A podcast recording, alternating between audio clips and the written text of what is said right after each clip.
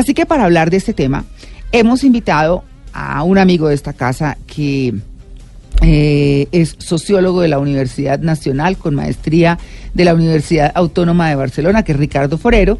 Ha sido docente de las Universidades Nacional Rosario y Santo Tomás. Hola, Ricardo. María Clara, como siempre, un placer estar aquí en la mesa de trabajo. Yo encantado siempre de presentar mi placa de inventario en la entrada para poder venir a visitarnos. bueno, muy bien. Ricardo, ¿qué hacer? ¿Cómo actuar? ¿Cómo enfrentar una diáspora como nos está tocando en este momento. Bien, es un tema supremamente complejo, al cual requiere como una serie de, elementos de contextualización, los cuales nos, nos ayuda a entender el tema. Lo primero es, eh, como bien lo decía Mauricio ahorita, en la historia colombiana, Colombia no tiene una em, historia muy rica en términos de migraciones. Tenemos migraciones que fueron muy pequeñas, muy localizadas en el siglo XIX y a principios del siglo XX. Entonces tenemos, tuvimos una diáspora de los antiguos territorios del Imperio Otomano, entonces llegaron libaneses, ah, toda esa parte del Medio Oriente llegó primordialmente a la costa y enriqueció ese escenario de la costa. Entonces ahí hubo una, un escenario de migración importante. Eh, tenemos exponentes como Juan Gozaín, como Shakira. Ahí empieza a haber como unos escenarios, pero no no tenemos eso. También tuvimos una migración eh, japonesa en el, en, el Valle del Cauca, ah, que fue importante, que fue importante también para el escenario de la construcción de esas regiones. Pero esas migraciones eran pequeñas, localizadas, constituyeron pequeños grupos. Y también, pues, algunos escenarios de eh, migraciones muy localizadas también por compañías extranjeras. Entonces llegaron cierto grupo de alemanes, los que desarrollaron Bavaria. bueno, en Santander, en Santander, y algo de norte de Santander eh, hay gente rubia, de ojos claros, que tienen sus ascendentes en los alemanes. efectivamente, pero entonces fueron muy localizadas y muy pequeñas. ¿Qué es lo que ha venido pasando? Colombia tiene una tradición de, de, país... Eh, que, que, que, expulsa o digamos que en la cual las personas migran hacia otros países, pero no es un país receptor de migración en su historia. Entonces, si tuvimos ejemplos latinoamericanos como el caso venezolano, llegaron portugueses, llegaron alemanes, llegaron españoles, en Brasil pasó igual, italianos también, Chile es un ejemplo, Argentina, Uruguay, todo el eje del cono sur también, pero en la zona andina no tenemos, sobre todo en la zona colombiana, no tenemos eso. La migración venezolana, y es digamos para entenderlo, la cultura colombiana no había enfrentado un fenómeno de migración, primero tan grande. Sí, tienes. Entonces, tenemos que entender el escenario de migración en tan corto tiempo, porque ha sido en muy poco tiempo, y el otro en las condiciones humanitarias que están llegando. Además. Sí, eso suma una serie de factores que es impresionante y hemos tenido que aprender a, analizar lo que significa un escenario de migración. Mm. No es lo mismo una migración corta de clases medias o clases altas que vienen a invertir dinero, a generar industria, a una diáspora de esa magnitud y sobre todo teniendo en cuenta que no sabemos cuántos más puedan seguir llegando. Ese es un escenario que tampoco lo tenemos. Y mm. que somos, y sobre todo, que compartimos la frontera más grande con Venezuela.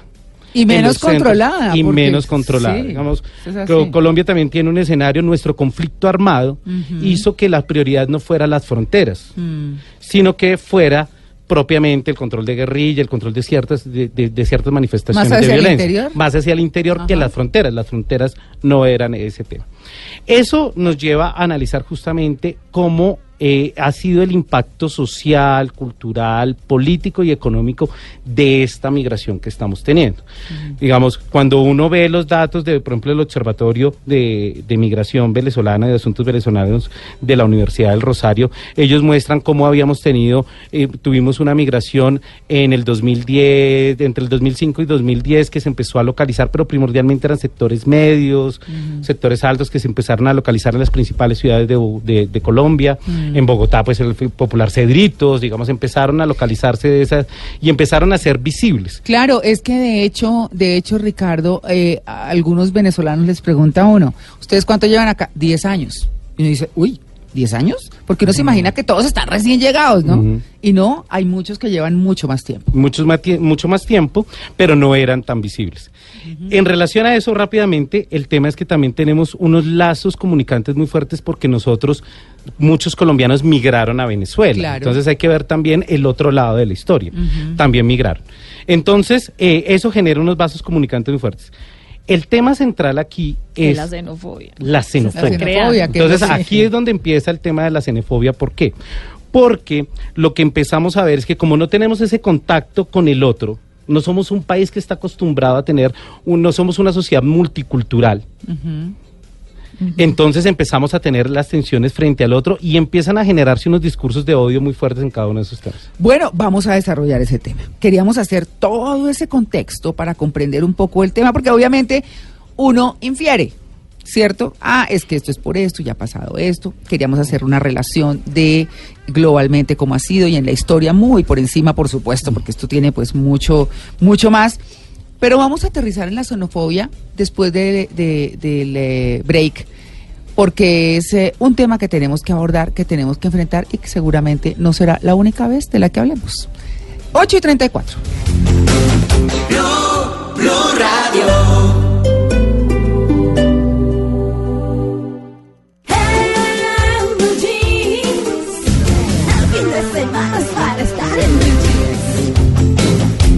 Bueno, estamos hablando hoy en nuestro tema central, un tema que no es fácil, para nada, y es el tema de, las diásporas, de esos movimientos multitudinarios humanos de un país de origen a otros países o a otro.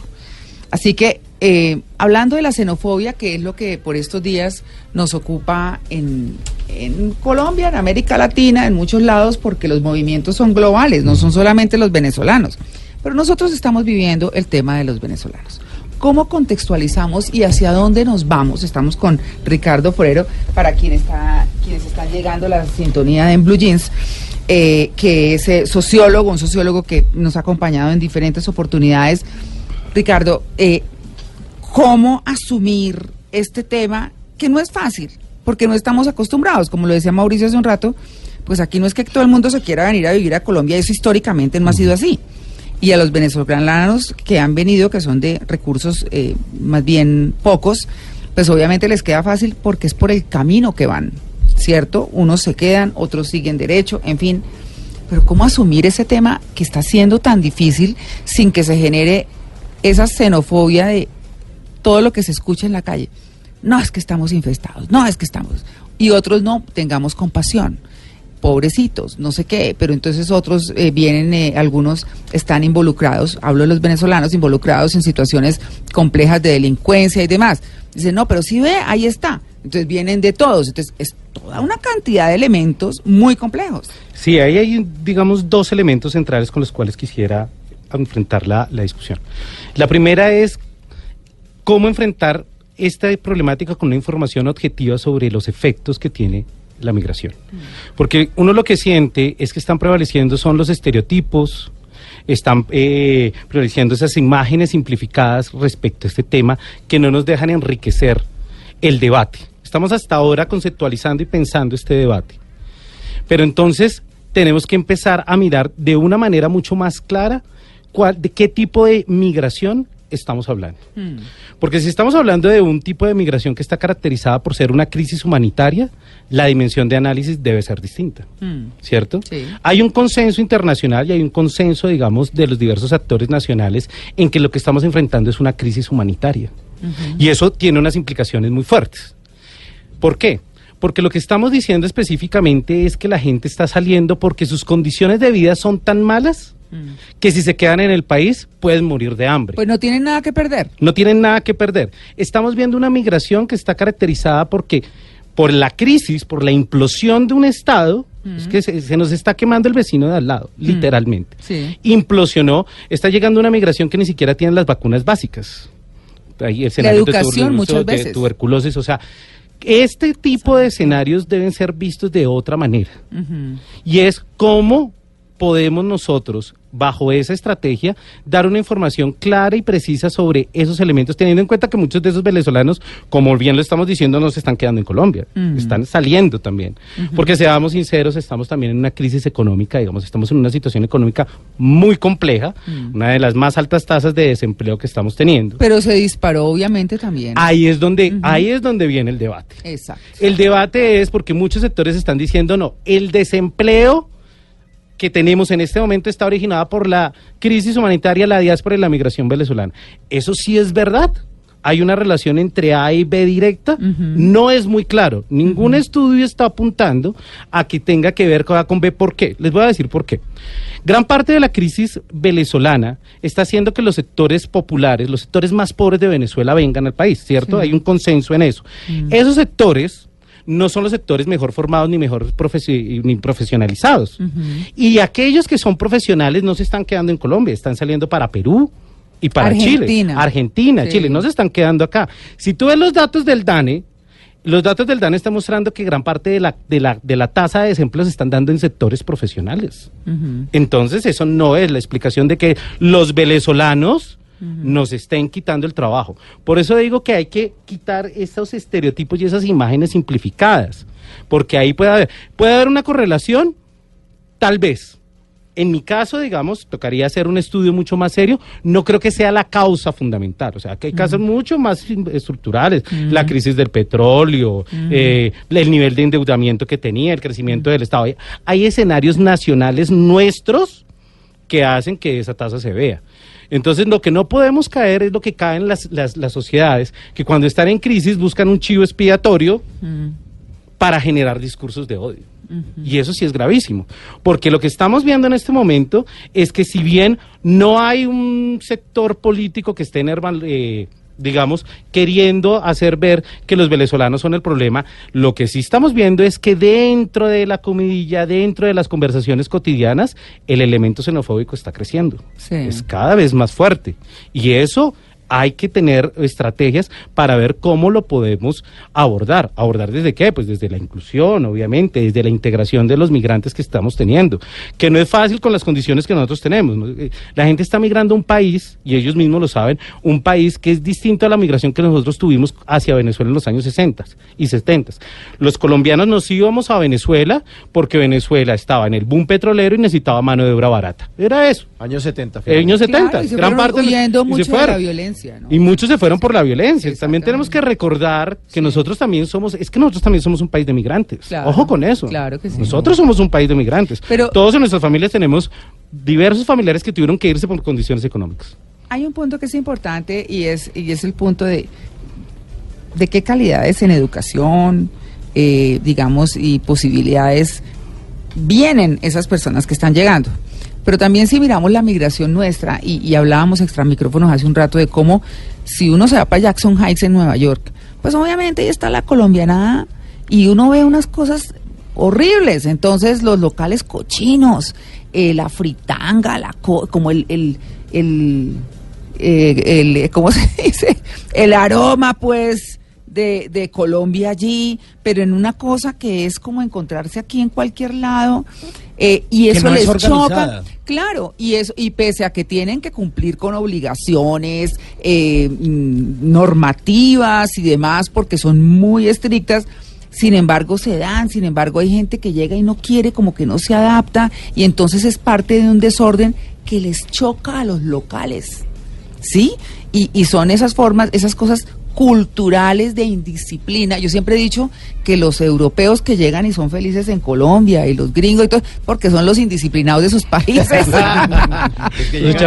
por, claro. por recochones. Claro, exacto.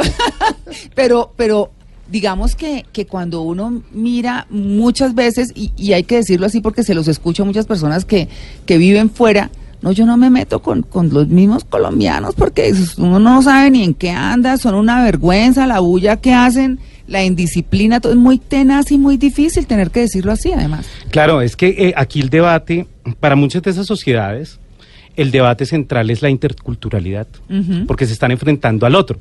Y cuando tú te enfrentas al otro, te estás enfrentando a patrones completamente distintos al tuyo. Pero que hay cosas que te gusten y no. Nosotros, ¿no. Ahora bien, somos... ahora bien, digamos en el caso, lo que tú dices y señalas es importante. Pues, es importante.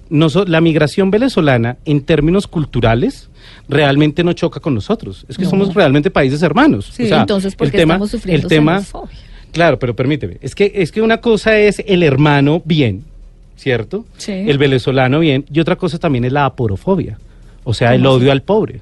Es que realmente la migración que está llegando en algunos sectores es justamente mm. que este, llegan en condiciones económicas y sociales tan fuertes que mucha gente está teniendo tensiones con ahí, Ahí es donde yo quería decirle a usted algo y que es importante tenerlo en cuenta para nuestros oyentes, María Clara, es lo que está diciendo la ACNUR. Usted habla de una crisis humanitaria, la ACNUR lo ha dicho, Migración Colombia lo ha dicho, pero entonces el tema es la xenofobia. La encuesta que hicieron en Colombia, 14 mil colombianos, arrojó que nosotros los colombianos estamos identificando sí, nos da pesar, como decía María Clara, qué pecado están llegando, nos da pesar verlos caminar mm. todas esas jornadas, pero también los estamos asociando con el desempleo, la criminalidad, la prostitución, la venta de estupefacientes, que son personas que están induciéndose en la criminalidad con colombianos, entonces se está disparando obviamente el desempleo porque pues la gente le da pesar. y el desempleo también, María Clara, porque si usted va a un salón de belleza y a usted, y a usted le piden empleo, una venezolana nos dice, ay, venga, sí, la prefiere que antes que la colombiana, porque pues obviamente es venezolana, está desempleada, llega allá. No, Pero además, porque se aprovechan, porque para pagarle menos. y le puede pagar menos, que ahí donde está Migración Colombia trabajando muy juiciosamente, porque Migración ha hecho unos llamados muy urgentes en la frontera, sobre todo, que no pueden contratar por menos valores de los que se contratan aquí en Colombia. Pero lo que más nos preocupa a nosotros los colombianos y que hay, hay unos tintes como de xenofobia es eso de la criminalidad, la prostitución. pero el tema de la o sea, ¿qué está pasando? hay una presencia que se ha visto más visible. En, las esquinas roban los venezolanos. Prefiramos que nos atraquen los colombianos y no los venezolanos, que el tema de la delincuencia existe antes de y la migración. Y se están aliando las bandas de colombianos a, mí, a mí me atracaron y me apuñalearon unos colombianos antes de que llegaran los venezolanos. El tema de la delincuencia no es porque hay migración venezolana, es porque existe la delincuencia. No, lo que dice Lili es que se, ha aumentado. Se ha aumentado. Y obviamente Luis Carlos tiene razón. ¿Ah?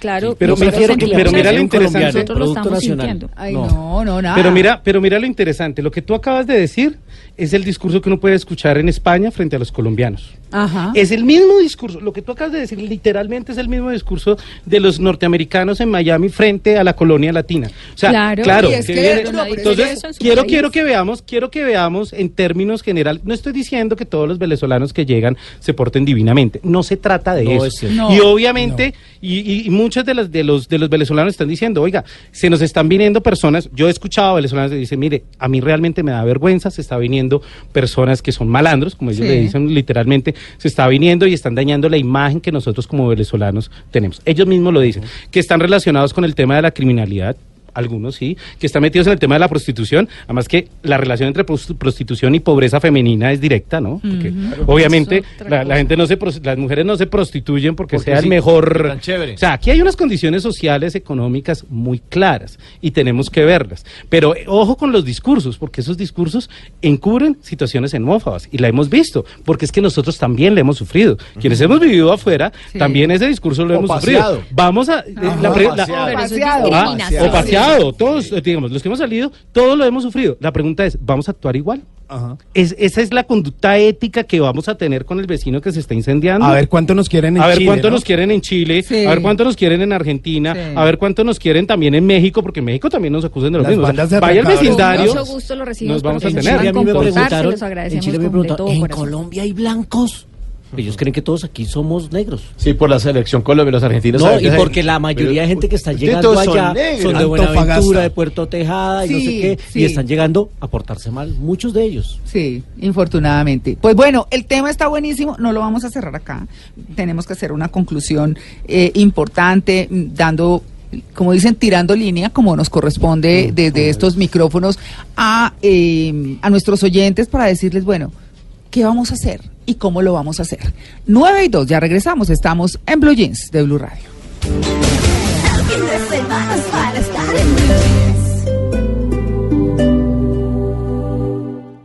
Este domingo Bueno, hay que terminar nuestro tema central porque por supuesto nos quedamos eh, en punta eh, y tenemos que, eh, bueno, como muy bien decía Ricardo Forero, nuestro invitado de hoy, sociólogo, que pues podremos durar, podemos durar muchas horas hablando del tema de la xenofobia. y no solamente, digamos que la excusa que estamos teniendo para hablar hoy del tema es la migración venezolana, esa diáspora venezolana que nos está acompañando desde hace unos pocos años y eh, acompañándonos además a una velocidad brutal, cada vez más personas nos hablan venezolano a nuestro alrededor. Y la idea de esto es, bueno, pensar, más allá de esa xenofobia y de todas estas cosas, el tema humanitario, que es el que, del que hemos hablado. Pero no es el tema humanitario de, ay, pobrecitos, vengan, no. Es eh, hacer realmente cosas que sean útiles para ellos, pero también para nosotros. Y que tengamos una eh, una concatenación, como que nos asimilemos unos a los otros, porque eso es lo que tenemos. Eso es como cuando le dicen a uno, oiga, usted tiene esto o le pasó esto, eso es lo que hay y que hay que hacer, enfrentarlo. Y enfrentarlo de la mejor manera posible. Eso es, Ricardo. Entonces, ¿cómo cerramos este tema central que da para tanta polémica y para tantas cosas? Eh, asimilando esta, esta diáspora venezolana? Yo creo que tenemos que tener en cuenta nuestra historia, nuestra cultura, saber que hemos sido un país también de migrantes, eh, de, de migración, que estamos ante un fenómeno que también debemos entender que es muy reciente, de un impacto muy fuerte en, en, nuestra cotidianidad y que estamos aprendiendo también a convivir con un otro que lo veíamos cercano pero de visita, por así decirlo. Y eso también nos va a implicar que ya estando aquí, teniendo ese nivel de migración, que vuelvo e insisto, es un, es, un es un tema de una catástrofe humanitaria, o sea, no es, no es una migración normal, esto no son los índices de migraciones normales que se tienen, debemos ponerlo en ese contexto y obviamente también en, eh, entender y comprender que eso también exige cosas de nosotros, exige cosas en nuestro comportamiento, mm. exige también que, que, que debemos estar atentos frente a los discursos que se dan sobre la migración, ¿sí? Que, con qué objetividad se están tratando, cómo se están eh, afrontando este, este tipo de discursos, para no alimentar también una cosa que puede ser muy complicada a futuro y que también lo estamos viendo en algunas cosas, y son discursos de odio. Es que esto se puede complicar aún más en, en términos generales. ¿Cómo podemos hacerlo? Yo sigo insistiendo, tenemos que buscar información objetiva sobre la migración. Yo creo que no podemos dejarnos llevar solamente con los estereotipos generales ni mm. con los imaginarios. Mm. Que puede tener un impacto en el, en el desempleo, sí, pero no es el causante del desempleo total. Eso, no, traíamos una no es cierto. traíamos una situación. teníamos una situación y hemos mm. venido teniendo una situación en los últimos años complicadas en términos de desempleo. No a todas las personas la afectan de la misma forma. Eh, también, obviamente, estar eh, centrado en tener y buscar políticas de integración a estos migrantes. Mm. ¿sí? Es importante que tengamos políticas de migración.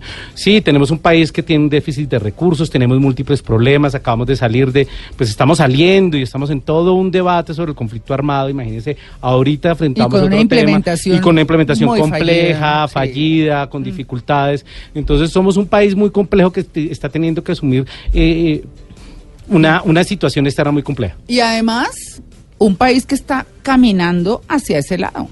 Entonces uno dice, porque uno escucha a los venezolanos decir, ustedes están haciendo el mismo camino de nosotros antes de Chávez, el mismo, llenos de corrupción, eh, con eh, líderes de izquierda que salen a decir que son el, los líderes de esta cosa y resulta que es que hay toda una clase política de izquierda, de derecha y demás que ha sido corrupta por mucho tiempo y que pues obviamente nos tienen una situación muy compleja. Mm. Entonces salen los que quieren aprovechar y resulta que estamos haciendo el mismo camino y yo digo, ¿y estos venezolanos qué hacen aquí si esto va para allá? ¿Cierto? Dice uno, ¿qué futuro van a tener? sí, Es una cosa muy compleja bueno, digamos, si tú lo ves en términos históricos y políticos, Venezuela tiene, tiene una historia política muy distinta a la nuestra. Claro. Está, el tema del petróleo, o sea, eso es una mm. cosa completamente distinta a nosotros. El papel de los militares en la vida política es completamente distinto a nosotros. Mm. También no debemos dejarnos influir también por discursos políticos que dicen, mire, ahí viene el enemigo. Es que el discurso, el discurso xenófobo también se tiene por ver, eh, miren, a ellos les pasó lo mismo, nosotros también podemos ir para allá y eso también tiene sus bemoles, también tiene un uso político no puede ser exactamente igual, pero tiene visos. Y eso tampoco se puede desconocer. Bueno, eso ya, digamos, eh, tendríamos que mirarlo específicamente y obviamente una de las cosas importantes en este debate y, y, en términos internacionales es que, por ejemplo, el proyecto chavista lo que mostró es su rotundo y total fracaso. Sí. Tan es así que no, no fue copiado por ningún otro país del hemisferio, ni del mundo. O sea, con eso te digo todo. Y con esta crisis aún peor. Yo creo que esto también, menos, menos. Y si ustedes ven América Latina está yendo hacia la derecha, también motivado muy fuertemente por esta crisis humanitaria. O sea, la crisis es evidente. Yo creo que ningún político cuerdo va a tener una posibilidad de enarbolar esas mismas banderas porque es evidente la crisis. Es, es, total. es, que el, el proyecto político pues simplemente implosionó completamente, sí, se desbordó y se tiene eso. Es que aquí, en Colombia critican a los paramilitares de derecha, pero nadie ha criticado, la izquierda colombiana no critica a los paramilitares de izquierda del Estado venezolano, claro, a las milicias armadas que hacen lo mismo que hacen los colectivos que son paracos, pero esos no, cuando han dicho que eso, que eso está mal. Sí, ahí yo creo que ahí también, es que también hay una doble moral de ambos ah, lados, ¿no? es que también ah, hay cosas de ambos ah, lados, ¿no? O sea, no, no quiero que nos dejemos llevar por las sirenas ni de un lado ni del otro. que seamos críticos frente a los discursos de izquierda, derecha, de centro, para que miremos esa... Por eso estamos diciendo toda la clase política. Toda, sí, eso Clase política, incluye Toda. Sí, señor. Toda. Efectivamente, para que lo vemos. Y justamente, pues también no, no centrarnos en esos estereotipos. Yo sigo viendo esos estereotipos y esas imágenes simplificadas de la realidad. Es muy bonito, por ejemplo, voy a leer al, al aire un comentario que, que tuvo una de las oyentes, se llama Sandra Arbeláez, con la cual yo quisiera como como terminar y, y, Zulma. Dice, excelente el tema que están abordando. Soy bacteriólogo, mi esposo publicista eh, estamos en los llanos orientales, al principio hubo xenofobia, pero demostramos que vinimos a aportar. Y yo creo que también hay que verla al lado positivo de la migración. La gente también viene a aportar, también viene a mm. trabajar, mm. también viene a hacer cosas importantes. Sí hay problemas de delincuencia, sí hay problemas de eso, pero también tenemos que ver la diversidad de facetas que las migraciones tienen. Las sociedades se enriquecen con la migración. Eso es un, eso es un elemento. Estados Unidos no sería Estados Unidos si no hubiera tenido una visión sobre la migración. O Canadá. Por algo o Canadá. Entonces, los países, los países también se enriquecen. Tenemos que ver esta diáspora también como un elemento que nos enriquecen. Estamos aprendiendo también, estamos aprendiendo, mire, mira, mire una de las cosas importantes, es que nos estamos encontrando con unos hermanos, o sea, culturalmente, ellos son muy parecidos a nosotros. Y usted decía no hay unos choques frente a eso, eso es también interesante aprender de ellos. Usted dijo una cosa que suena muy dura, pero que es cierta extra micrófono, porque hemos eh, hablado de esto por fuera, por dentro, por, por todos lados, y es que somos como el Nepal somos el Nepal de América Latina, decía un analista, un eh, viajero del siglo XIX. O sea, somos un país que está atravesado por la segunda cadena montañosa más grande del mundo, que es los Andes. Mm. Y, y la cultura colombiana tiene una cosa que, realmente es muy complicada y es que nos gusta mucho mirarlos al ombligo, ¿no? Nos gusta es mirarnos a nosotros. Y eso nos muestra lo atrasados. Y, eso también nos muestra. Y estamos entrando en un escenario de globalización que también es importante que miremos al otro y el otro también aporta y el otro también enriquece y también nos muestra cosas muy importantes y, yo tengo la apuesta de que esta migración... Globalización, pero que esto, Dios no lo quiera, sea una estrategia de la izquierda de Chávez Maduro para quebrar la economía nuestra sea aún, como hemos hablado aquí muchas veces en el Blue Jeans, eh, soft power, o sea, una estrategia de poder blando, porque por eso está Estados Unidos, está Rusia, y que lo que quieran es meterse con un aliado de Estados Unidos como Colombia para quebrar nuestra economía. pero yo sí prefiero depender de Estados Unidos, perdón. Claro, pero es que puede ser que Maduro esté mandando sus colectivos acá a invadirnos y nosotros no nos estemos dando cuenta, digo yo. Pues digamos, hay varias posiciones, pero solamente les voy a decir una de las cosas. El la presión internacional que se está dando frente al régimen, hmm. principalmente está motivada por estos problemas de migración. Claro, eso solamente les digo. Claro, crisis humanitaria. que esté, que esté Perú, que esté Chile, que todos estemos, que todos estos países estén al borde, es porque los escenarios de migración los han golpeado, nos han golpeado muy duro, ha sido un tema muy fuerte mm. y eso plantea una serie de debates y una serie de temas. Pero lo que no quiero es que ese escenario político tan complicado, pues lo, lo vayamos a, lo vayan a pagar personas que realmente están en condiciones tan difíciles como son nuestros hermanos venezolanos. Ricardo, gracias. Como siempre, un placer. No, eso sí se quedó un montón por hablar, pero creo que dijimos lo, lo, fundamental. Sí, yo creo que en términos generales también queda mucha tela por, por hablar, cómo se construye el tema del otro, como mm. intruso, como extranjero, cómo están los discursos, el papel de los medios de comunicación aquí tiene que ser muy también muy conciliador. A veces uno siente que la noticia no es el robo, sino que el venezolano robó, que el venezolano mató sea, el problema no es la delincuencia, sino que la hizo el venezolano y tenemos que también tener conciencia que esos discursos son nocivos, son muy nocivos para la porque todos no vienen a hacer Todos no vienen a eso. Es muy valiosa y no podemos basarnos en esos estereotipos. Sí. Bueno. Y claro, y quien la hace, pues que la suma. Eso sí, como cualquier escenario. Un saludo para Sasha, mi odontóloga, que, que es venezolana. Lleva 10 años en Colombia. la mitad de mi familia es venezolana, entonces un mensaje gigantesco. También han tenido escenarios difíciles, pero están justamente mostrando y mostrando también como como colombianos allá todo lo que han venido aportando. Los medios de comunicación han sido muy solidarios y esta casa en Caracol Noticias tenemos periodistas venezolanos. Andreina es una mujer trabajadora. Aquí está Octavio Sasso, lo recibí yo. Andrea Restrepo también y acá sí. Blue, así que mm. eh, es un escenario en el que ellos se pueden desenvolver y están haciendo bien Pero no les ha tocado fácil. No les, ha, tocado. Al inmigrante nunca le toca fácil, Duro. tenemos que apoyar ese tipo de cosas. Bueno, en eso estamos. Hablamos hoy de xenofobia, ya saben, hay que enterarse, hay que leer, hay que averiguar y hay que ser, por sobre todas las cosas, humanitarios. 10 en punto, ya regresamos, estamos en Blue Jeans.